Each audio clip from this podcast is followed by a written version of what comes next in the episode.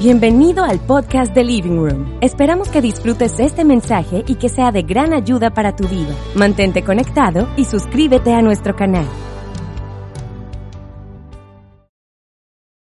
Estoy feliz de estar aquí.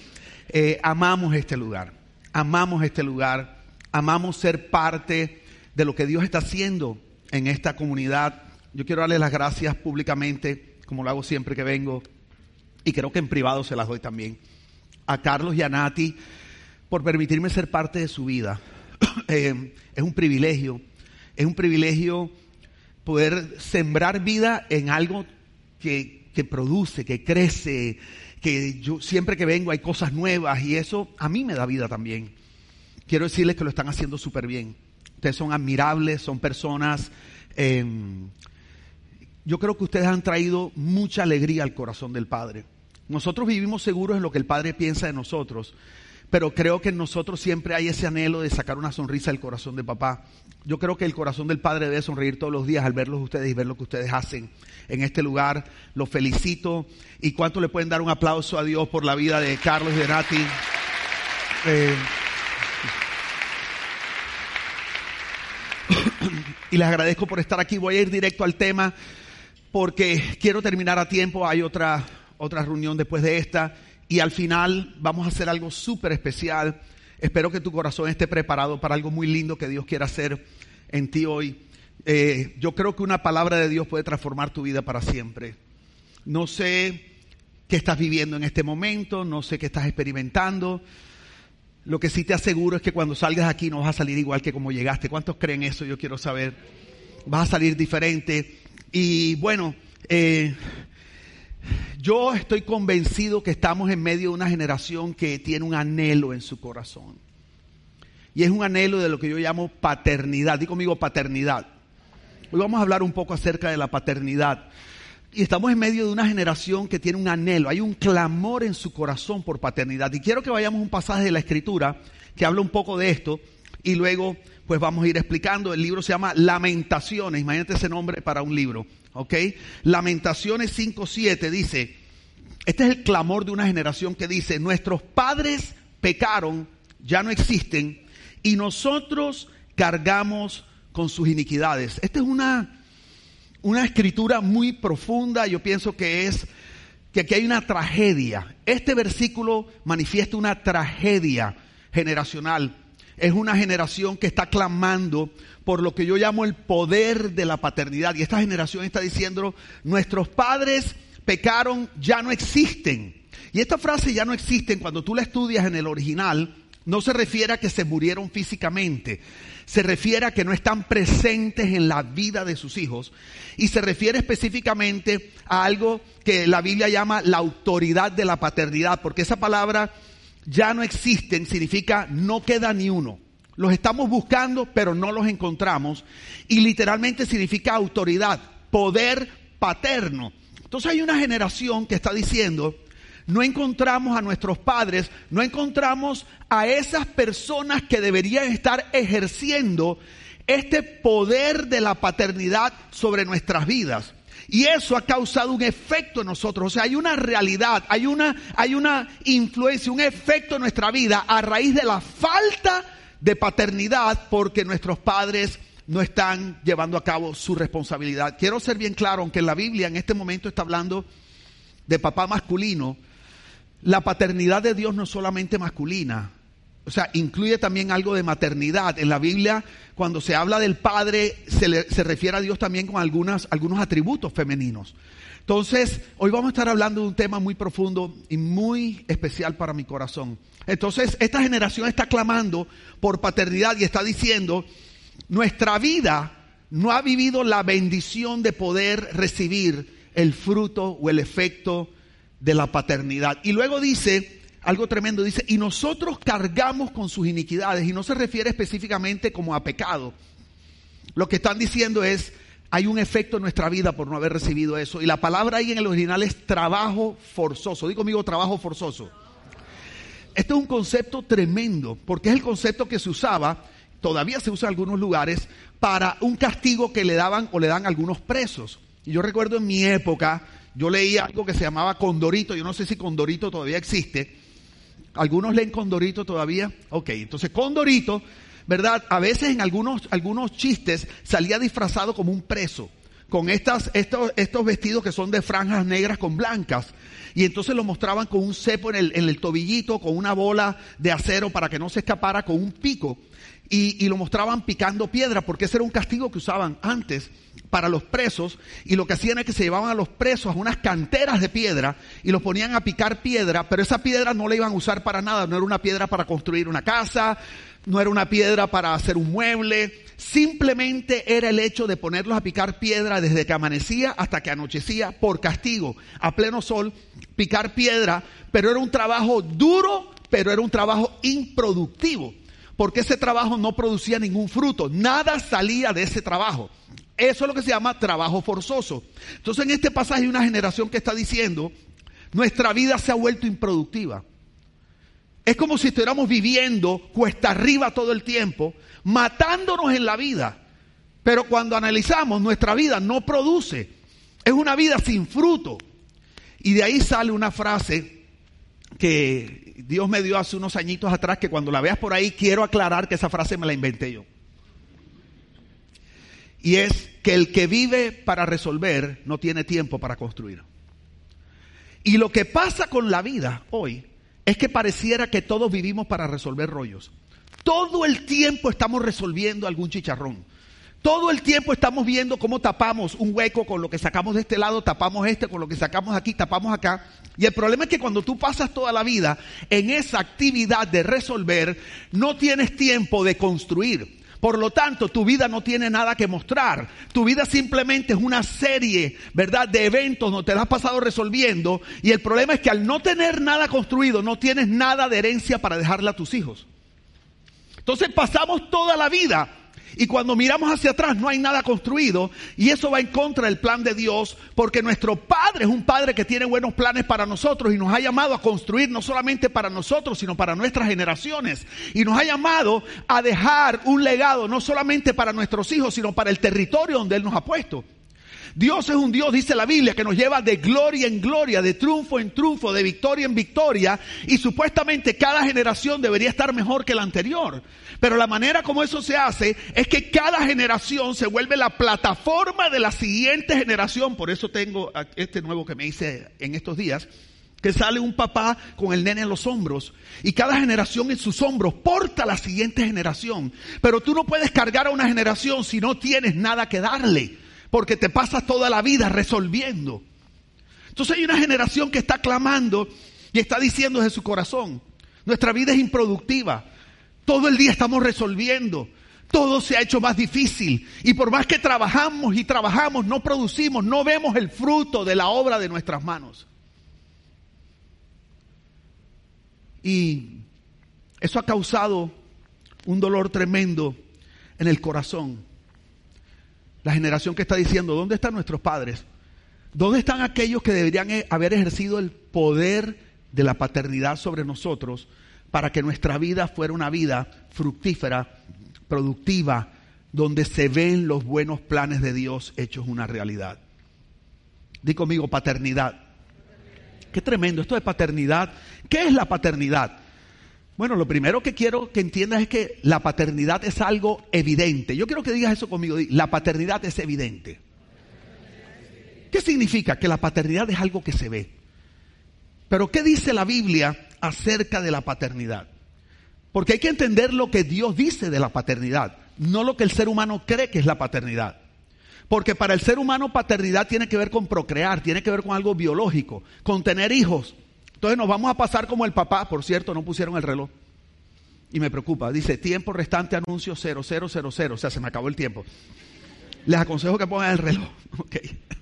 Entonces, en estos días, ayer o antes de ayer, está saliendo en las noticias eh, lo que cree el papá de Elon Musk. Elon Musk, el, el fundador de Tesla. ¿Verdad? El papá de Elon Musk dice que nuestro propósito en la vida es poblar la tierra. O sea, él dice que él como hombre su propósito es preñar al mayor número de mujeres para tener el mayor número de hijos.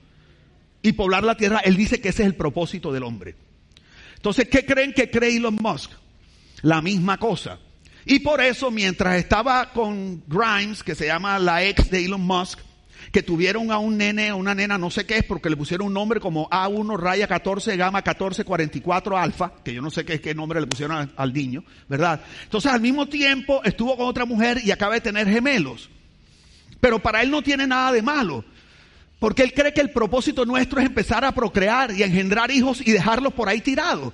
Porque el problema es que además de que estamos teniendo hijos, no les estamos dando lo que Dios dice que es paternidad, porque para Dios paternidad no es procrear un hijo genéticamente o biológicamente, para Dios paternidad tiene que ver con una relación, es una dinámica entre alguien que toma el lugar de un padre y alguien que toma el lugar de un hijo o de una hija, y esa dinámica entre las dos generaciones, hacia abajo y hacia arriba, Dios le llama paternidad. Esto quiere decir que para Dios puede haber paternidad aún con alguien que no es tu hijo biológico. Y puede que no haya paternidad con alguien que es tu hijo biológico. Y este concepto errado de paternidad que tiene el ser humano, más los vacíos que traemos, más la herencia que traemos emocional, más la crianza que tenemos, ha hecho que vivamos en medio de una sociedad huérfana, una sociedad que carece de papá, que carece de paternidad y que está luchando por llenar el vacío de su corazón.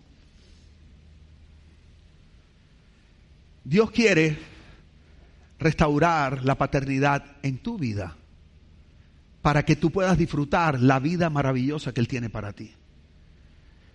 Cuando yo comencé a predicar de esto, Dios me llevó a un pasaje que no está ahí, que está en Romanos 8:15, donde Pablo dice, porque no hemos recibido un espíritu de esclavitud para volver otra vez al temor, sino que hemos recibido el espíritu de adopción como hijos por el cual clamamos, Abba Padre. Y esta frase, Abba Padre, es una combinación del arameo y del griego, que significa que podemos acercarnos a Dios Padre con total libertad. Y Pablo está diciendo, en vez de acercarse a Dios y al Padre con total libertad, hay algo que los tiene anclados y es un temor que no los deja poder disfrutar de esta relación íntima y por consecuencia en su vida no se ve el resultado de lo que esa relación produce, que es la vida abundante que Jesús vino a darnos. Jesús, dice en Juan 10:10, 10, yo vine para darles vida y vida en abundancia. Pero luego él explica en Juan 17 que la vida abundante es conocer al Padre. Y usa una palabra, la palabra conocer es una palabra que tiene la misma raíz de las relaciones íntimas sexuales. Y Dios no está diciendo, Jesús no está diciendo que la vida abundante es tener sexualidad con Dios, sino tener un nivel de intimidad profundo donde los corazones se, se compenetran y Jesús está diciendo, de ese conocimiento, de esa intimidad, se genera una vida abundante, se ve la realidad de lo que el Padre quiere para ti. Pero Pablo está diciendo, no lo pueden disfrutar. ¿Por qué? Porque no hay intimidad con el Padre. ¿Por qué no hay intimidad con el Padre? Porque no sabemos lo que es la paternidad. Y yo enseño, o yo digo, que nosotros enseñamos lo que sabemos, pero impartimos quienes somos. Hay gente que conoce perfectamente la teología de la paternidad y de la gracia y todas estas cosas. Pero esto no se trata de cuánto tú sabes, sino de cuánto vives. De cuánto esto es real en tu vida. Porque al final tus hijos, o tú, recibirás la paternidad que realmente haya en tu papá o tú darás la paternidad que realmente haya en tu corazón. No tiene que ver con cuánto tú hablas. Y hoy en día nos dejamos dirigir mucho por lo que vemos en Instagram. La foto de Instagram aguanta todo. Vemos aún a líderes y todo con sus hijos, no aquí con mi campeón, con mi mejor amigo, pero la realidad es que además de esa foto nunca está con su hijo. No aquí con la compañera de vida. Entonces no se trata de tu foto perfecta de Instagram. No se trata de compararte con aquellos que ponen fotos en Instagram, que tienen Photoshop, que ponen sus mejores momentos en Instagram.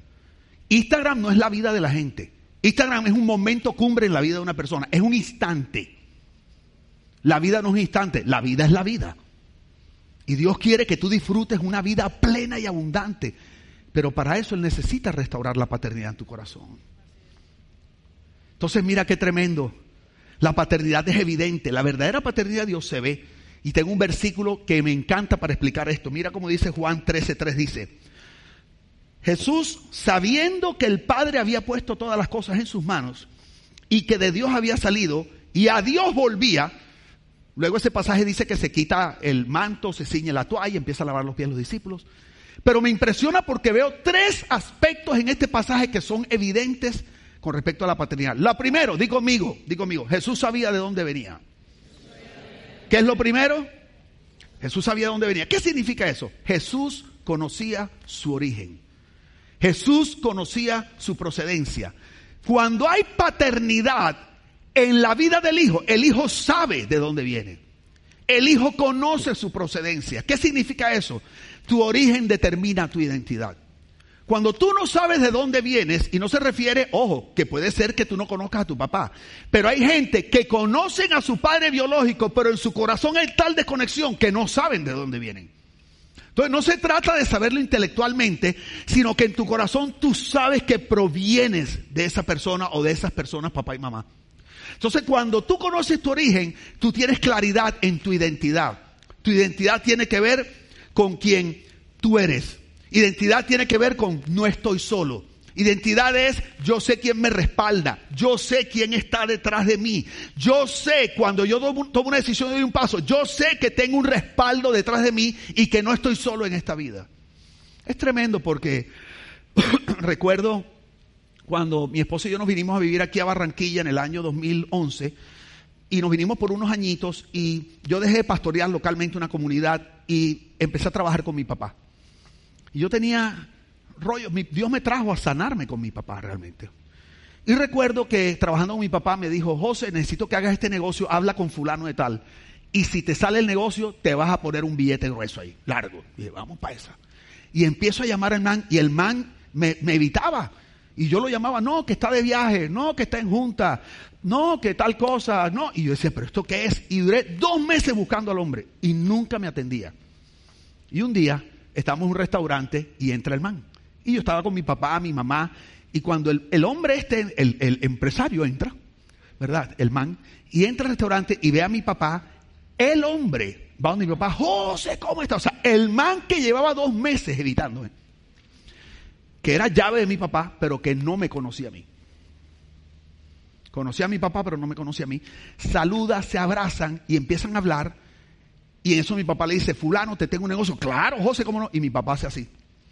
Junior, ven acá. Y yo que estoy de un ladito así, mirando de lejos, tú sabes, el, el amor en toda su esplendor. Mi papá en ese momento ejerce el poder de la paternidad. Y me dice, Junior, ven acá. Y me llama y me incluye en ese círculo de confianza. Y en ese momento le dice, mira, este es mi hijo José Víctor. Oh, y el, otro, ahí sí, hola Junior, ¿cómo estás? Qué gusto conocerte, oh desgraciado este que lleva dos meses. Ahora sí, José Víctor. Mira, José Junior te va a llamar el lunes. Listo, como el lunes llamé de una, hicimos un negocio de una, me puse el billete. Mira lo que pasó. Cuando mi papá ejerció el poder de la paternidad, me ahorró años a lo mejor de yo establecer relaciones.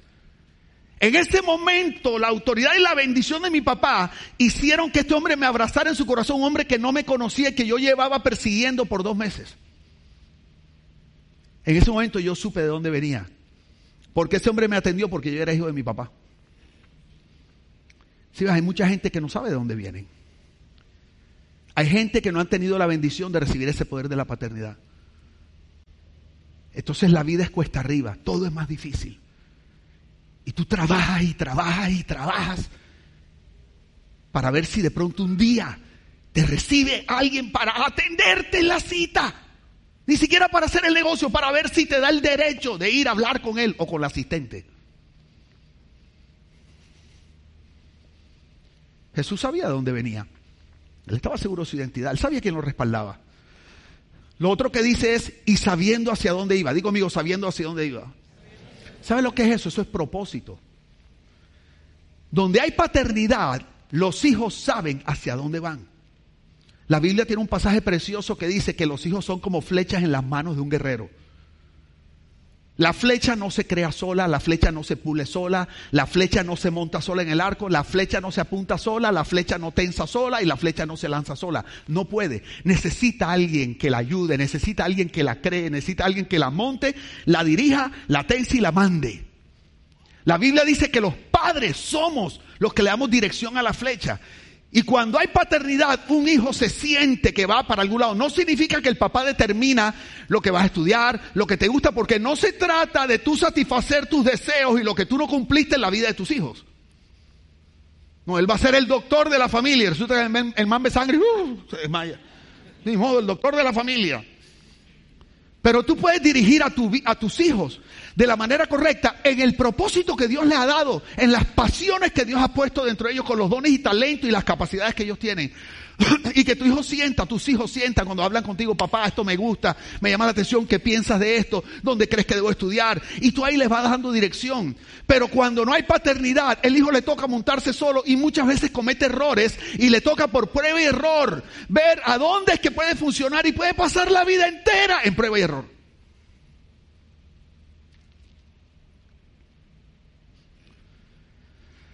Y donde hay paternidad, Dice que Jesús sabía para dónde de dónde venía, para dónde iba y quién le había dado todas las cosas en las manos. Y eso tiene que ver con una palabra muy tremenda, que es la palabra patrimonio. Digo, amigo, patrimonio. Necesito la cajita. ¿Me traen la cajita negra, por favor? Patrimonio es una palabra del latín combinación de patri, que significa padre, onium significa recibido por línea. O sea que patrimonio es lo recibido por línea paterna. Yo vi la cajita allá adentro hoy. ¿La están buscando? Ok.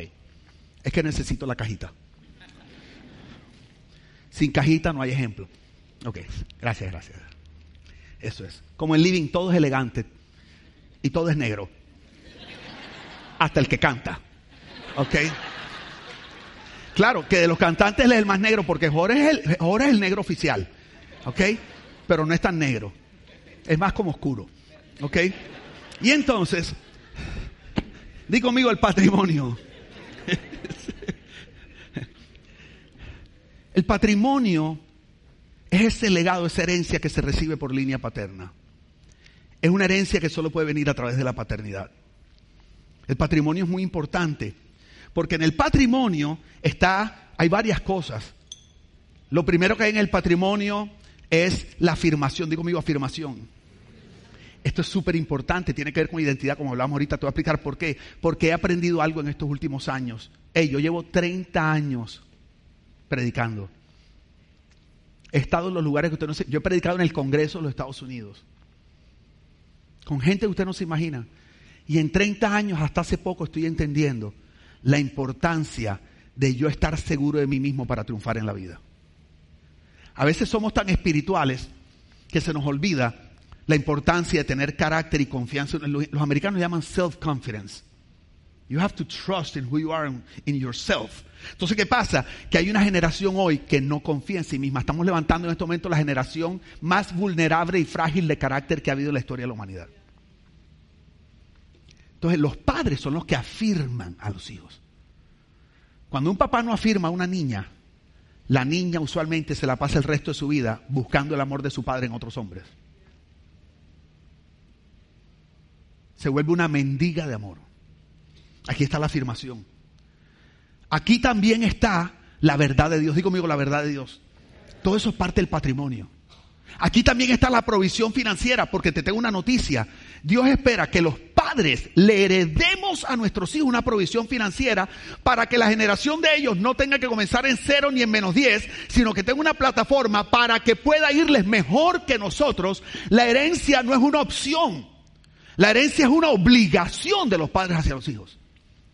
Por eso el, hijo de la parábola, el hijo pródigo, cuando va donde el papá le dice, cuando llegó el momento de irse a la casa, le dijo, papá, dame, él no dijo, por favor, ¿tú crees que sería posible que tú me dieras mi herencia? Le dijo, no, no, yo me voy a ir de la casa y yo sé a lo que tengo derecho, por lo tanto, dame la porción de la herencia que me corresponde.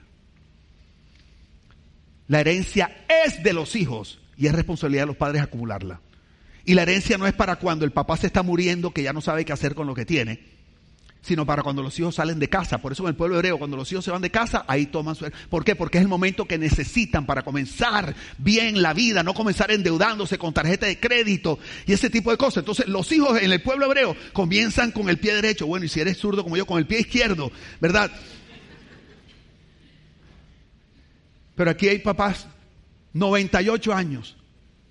Llámame a mi hijo, por favor. Le voy a dar su herencia que le corresponde. Y el hijo ya tiene 72. Dime, papá. Mi hijito, toma el título propiedad de la casa, ¿ya para qué, papá? Si ya debo esta vida y la otra.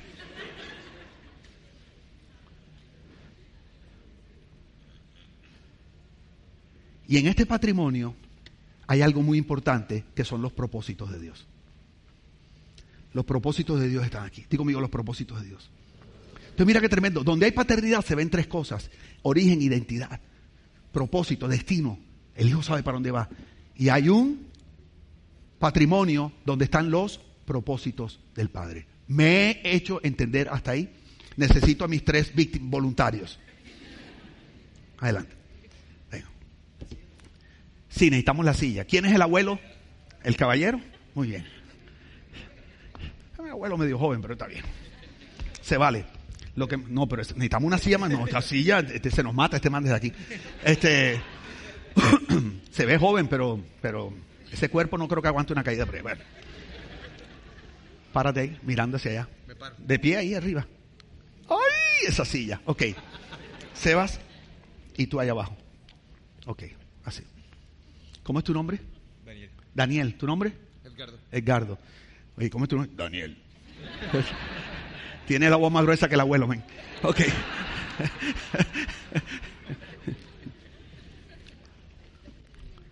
¿Esto qué es? El patrimonio. Muy bien. ¿Qué hay aquí adentro? Los propósitos, la verdad. ¿Entienden eso? Ok. Mira qué tremendo. ¿Por qué es tan importante para Dios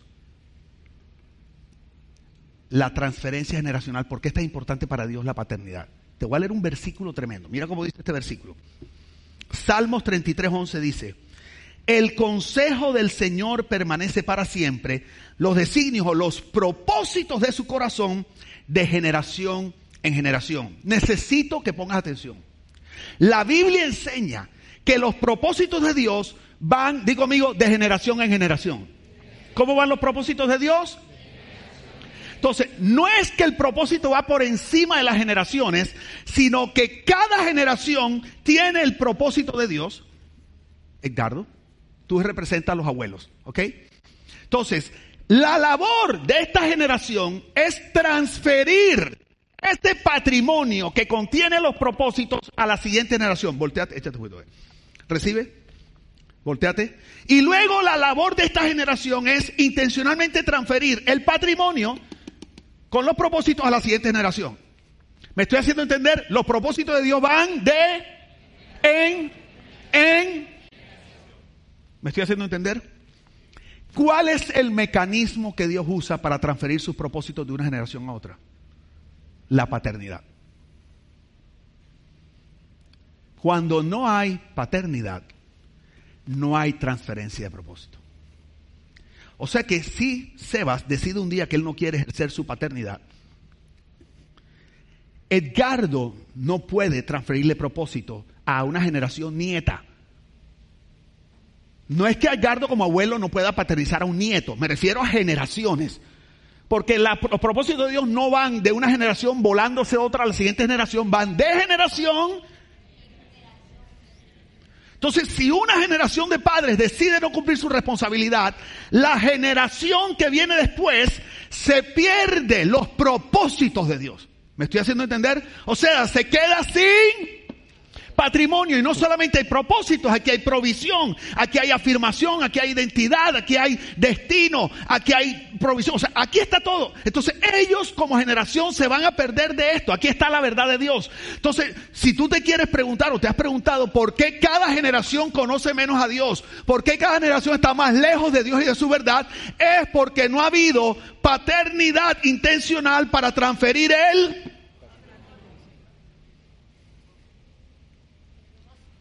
Pregunta, ¿me estoy haciendo entender? Ok. Entonces, ven, Seba, un momentico. Mira cómo dice, te, necesito correr porque me, va a quedar dos minutos para hacerlo al final. Mira cómo dice, Salmo 78, 1 dice, Pueblo mío, oye mis enseñanzas, abre tus oídos a lo que digo, porque te hablaré en parábolas, te enseñaré lecciones escondidas de nuestro pasado, cosas que hemos oído y conocido, cosas que nuestros padres nos han contado. Está diciendo, hay unos misterios, hay cosas que están escondidas y que la única razón que las sabemos es porque nuestros padres intencionalmente se tomaron el tiempo de contárnoslas.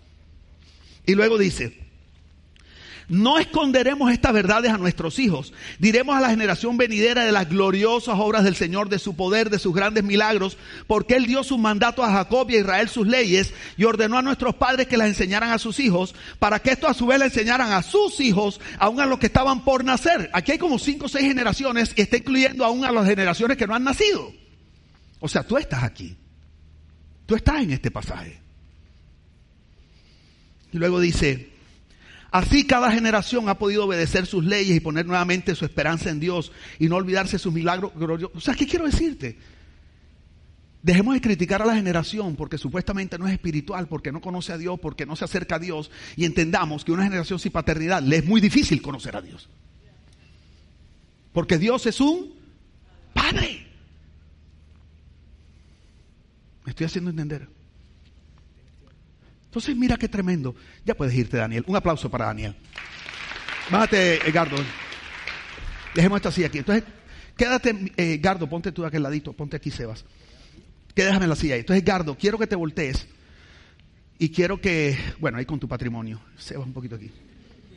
Pon las manos así como que le estás pidiendo algo. Entonces, esto es lo que está pasando en Lamentaciones. Se está diciendo en Lamentaciones que hay una generación que está clamando y diciendo, ¿dónde están nuestros padres? ¿Dónde está mi?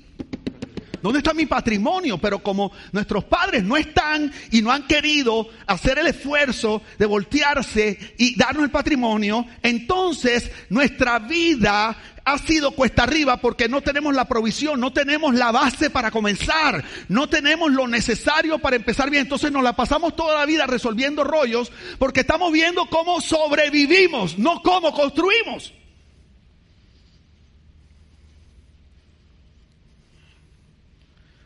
Esto es lamentaciones, pero ahora está peor.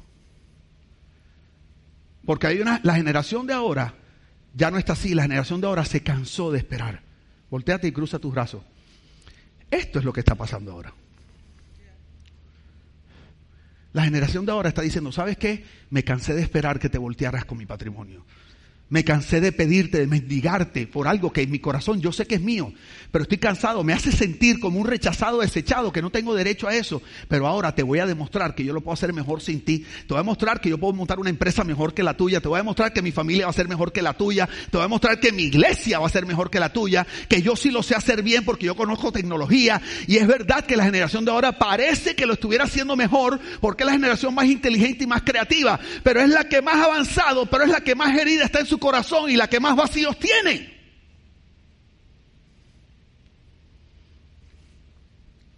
Y por eso mi tercer punto es que Dios anhela la reconciliación. Por eso Dios dice en Malaquías, miren, les envió el profeta Elías antes de que llegue el gran y terrible día del Señor. Sus predicaciones harán volver el corazón de los padres hacia sus hijos y el corazón de los hijos hacia los padres. Y aquí la palabra hebrea es la palabra shub, que significa que unas generaciones, dos personas que estaban mirándose cara a cara y se han alejado, se dan la vuelta y se vuelven a unir. y Dios está diciendo que esto es lo que Él quiere que suceda. Y Él dice que si esto no sucede, la tierra va a vivir destrucción. Y por eso es que yo creo que la destrucción que la tierra vive se debe a que no hay paternidad.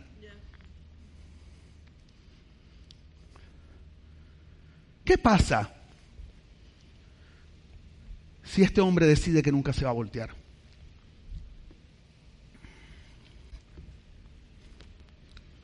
Tus bracitos así.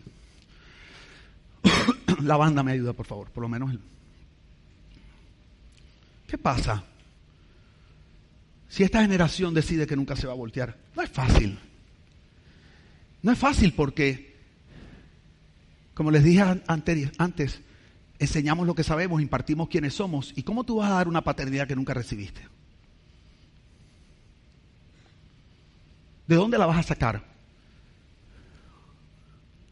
¿Quién va a cortar este ciclo? ¿Te puedes echar un poquito más para acá, por favor? No, ahí para acá. Ah, Gardo, un poquito. Ahí, que me queden más cerquita. Ven para acá. Ahí, así como está. Así. ¿Qué va a pasar? Entonces se van a quedar ellos sin patrimonio. El padre que yo conozco no ve esto con justicia, o sea, eh, no es justo para él. Y Dios es tremendo, porque es que tenemos dos opciones. Tú puedes salir de aquí hoy y seguir el resto de tu vida resentido y herido con el papá que no estuvo. Te puedes ir de aquí resentido con la mamá que te maltrató, con el papá que te abandonó. Y eso puede ser cierto, pero eso no te da el derecho de ser una víctima el resto de tu vida. ¿Sabes por qué no te da el derecho? Porque al final el resentimiento es un veneno que te tomas tú esperando que se muera el otro. Y tú le estás robando a Dios que sus propósitos sigan caminando generacionalmente. Porque tu corazón está tan resentido y amargado que tú quieres hacerle daño a la persona que te abandonó y realmente te estás haciendo daño a ti mismo. Entonces tú puedes irte hoy de aquí resentido o resentida. O tú puedes salir de esa mente de víctima y entender que hay un plan de Dios bueno para ti. Y Dios dice en uno de sus mandamientos que honremos a padre y madre. Y que si tú honras a tu papá y a tu mamá, te va a ir bien en todo lo que hagas. Y Dios te va a dar larga vida. Y él puede estar en la actitud de crítica. Ahora ponte así como si estuvieras como rabioso con él, como siga la actitud de crítica de, te voy a hacer daño. Ahora pone las la manos aquí. O puedes estar en la actitud de honra. Y por primera vez en tu vida, dejar de demandar, entendiendo que tienes derecho a hacerlo. Pero es renunciar al derecho de la demanda es renunciar a criticar, es renunciar a seguir resentido, es renunciar a continuar manteniendo vivo ese veneno y eso que te está comiendo por dentro. Y entender que aunque este hombre nunca se dé la vuelta, Dios ha abierto un camino para que tú no te quedes sin patrimonio. Y ese camino es la honra. Honrar no es estar de acuerdo con lo malo que ha hecho una generación. Honrar es apreciar con palabras y acciones a una persona por la posición que Dios le dio. Ahí no dice que honres a tu buen padre y a tu buena madre, sino que honres a padre y madre. Y es como si entrara un presidente aquí. Yo sé que Colombia está dividida entre los que son de Petro y los que no son de Petro. Si Petro entra por esa puerta, la mitad de esta iglesia se pone contenta y la otra mitad le da diarrea. Pero te tengo una noticia, si ese hombre entra por ahí, el que está entrando es el señor presidente de la República de Colombia, no es Gustavo Petro, es la oficina que él representa. Y yo me pongo de pie, aunque yo no esté de acuerdo con él, como él piensa, o su camino, o su lo que sea. Pero el que entró es el presidente. Yo entiendo que a lo mejor tu padre no lo hizo bien, pero es la oficina que él representa. Él, él representa la oficina de la paternidad. Y esa oficina representa al padre de los padres. Y cuando tú te resientes y tú niegas la paternidad de tu papá, al final lo que estás es borrando el nombre del padre en las generaciones. Y por eso para Dios es tan importante la paternidad. Y si tú decides honrar, Dios dice, si tú honras a tu padre y a tu madre, no importa cómo lo hayan hecho. Yo, el Padre, el que inició esto, voy a abrir la ventana del cielo. Y desde mi corazón te voy a dar el patrimonio. El que Él nunca te dio, te lo voy a dar yo. Pero es un patrimonio mejor, porque no viene contaminado, no, no, no, ese viene directo de mi corazón para ti. Y ahí está mi suerte divina, si ves, mi buen favor está ahí. Los buenos planes están ahí, ahí está la provisión, ahí está la bendición que tú anhelas, aquí está. Pero mientras tú te mantengas honrando, yo podré darte mi patrimonio. Y entonces ahora tú tendrás algo que darle a la siguiente generación. En últimas, al que más le interesa esto es a Dios. ¿Me regalan un minuto? Dos, dos minutos, realmente no es un minuto. ¿Tengo tiempo? Ok. Pregunta, ¿me, están haciendo, me, estoy haciendo entender? Entonces, pueden tomar asiento. Vamos a darle un aplauso a Edgardo y a...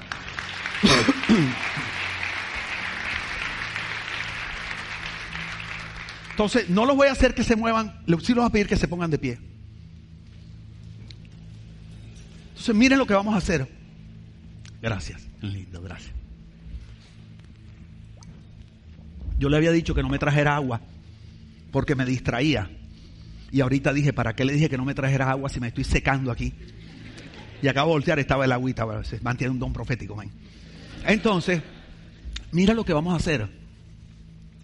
Yo quiero hacer una pregunta. ¿Cuántos sienten o creen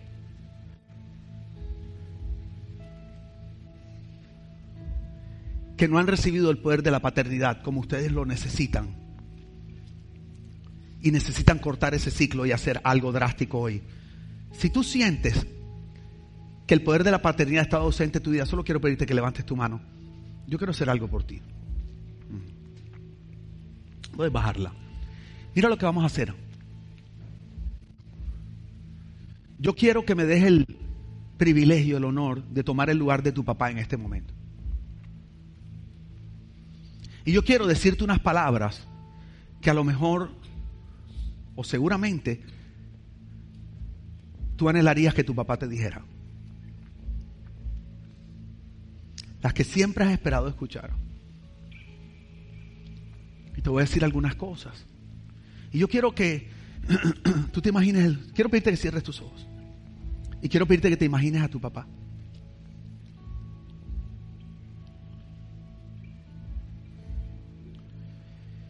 Y te voy a decir unas frases. Y al final te voy a decir, ¿me perdonas hijo? ¿Me perdonas hija?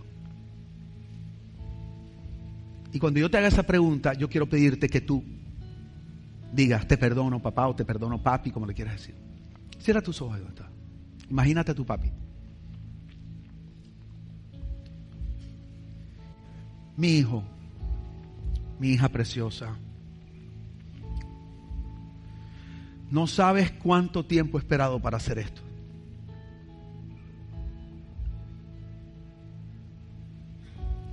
Pero tenía mucho temor porque no sabía cómo me ibas a recibir.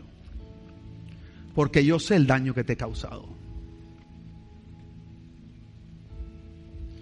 Pero estoy aquí hoy porque te quiero pedir perdón desde lo más profundo de mi corazón. Quiero pedirte perdón por no haber estado ahí en los momentos más importantes de tu vida. Quiero pedirte perdón por haber sido un padre ausente. Quiero pedirte perdón porque cada vez que levantabas tu mirada en ese partido de fútbol, el día de tu graduación, de tu primera comunión, y me buscabas, yo no estaba. Porque no estuve para celebrar tus victorias, y no estuve para apoyarte en los momentos difíciles de tu vida porque cuando necesitaste un consejo yo no estaba ahí. Hijo mío, hija mía, quiero pedirte perdón porque en vez de usar mi boca para, para afirmarte y decirte cuánto te amo, usé mi boca para, para maltratarte, para menospreciarte, para decirte que eras bruto, que eras una estúpida, que me arrepentía del día que te había tenido, que mi vida hubiera sido mejor sin ti. Mi hijo, mi hija, quiero pedirte perdón por haber sido un padre violento, por el ejemplo que te di en la casa, por el terror que sentías en tu corazón cada vez que yo llegaba borracho a la casa. Por golpear a tu mami, por golpearte a ti. Quiero pedirte perdón por haber sido tan estricto, tan desproporcionado con mis castigos. Quiero pedirte perdón por, eh, por, por haberte incumplido cada promesa que te di. Quiero pedirte perdón por mi responsabilidad, por mi incapacidad de administrar un hogar, por mi incapacidad de administrar un salario. Quiero pedirte perdón porque por culpa de mi inmadurez tuviste que andar de casa en casa, de los tíos a los primos y a veces no sabían ni a dónde iban a dormir, porque yo no tenía la capacidad de sostener nuestra casa. Quiero pedirte perdón porque me bebía todos los salarios, porque tenías que irme a buscar al bar, a la taberna y sacarme como si el padre fueras tú y no yo. Quiero pedirte perdón porque mi responsabilidad te avergonzaron en el colegio cada vez que te ponían de pie y te decían su papá no ha pagado la matrícula y tenías que al frente de tus amiguitos salir porque no había para pagar. Quiero pedirte perdón por haberte tocado inapropiadamente. Y estoy aquí para decirte que estoy orgulloso de ti. Estoy orgulloso de ti, del hombre que te has convertido, de la mujer que eres. Eres mejor que yo. Pero no quiero que mi falta de paternidad te siga afectando tu relación con Dios y con las personas. Yo anhelo verte salir adelante en la vida. Yo anhelo verte progresar. Yo anhelo que los buenos planes del Padre se hagan realidad en tu vida. Y por eso estoy aquí, para pedirte perdón desde lo más profundo de mi corazón. Y quiero saber, hijo, hija, si en este día me perdonas, me perdonas, hijo. Me perdonas, hija. ¿Me perdonas, hijo? Padre, yo te doy gracias en este día por cada persona que está en este lugar, Señor. Y quiero pedirte que tú traigas una restauración de la paternidad, mi Dios. Yo declaro, mi Dios, que hoy se corta todo ciclo de falta de paternidad, todo ciclo de orfandad, Señor. Y declaro que comienza un ciclo de paternidad responsable, Señor. La transferencia del patrimonio, Señor. Yo decido creer que aquí se está levantando una generación de hijos e hijas saludables, Señor. Que van a poder dejar un legado y una herencia a las siguientes generaciones, mi Dios. Para que podamos manifestar una paternidad saludable, para que la gente sepa a quién adoramos, para que la gente sepa a servimos para que la gente sepa quién eres tú en realidad, mi Dios, y deseen acercarse a ti. Declaro sanidad en este lugar, en el nombre de Jesús. Amén. Hola, soy Nati Fraija. Gracias por ser parte de nuestra familia LBR Online. Recuerda que justo aquí en este canal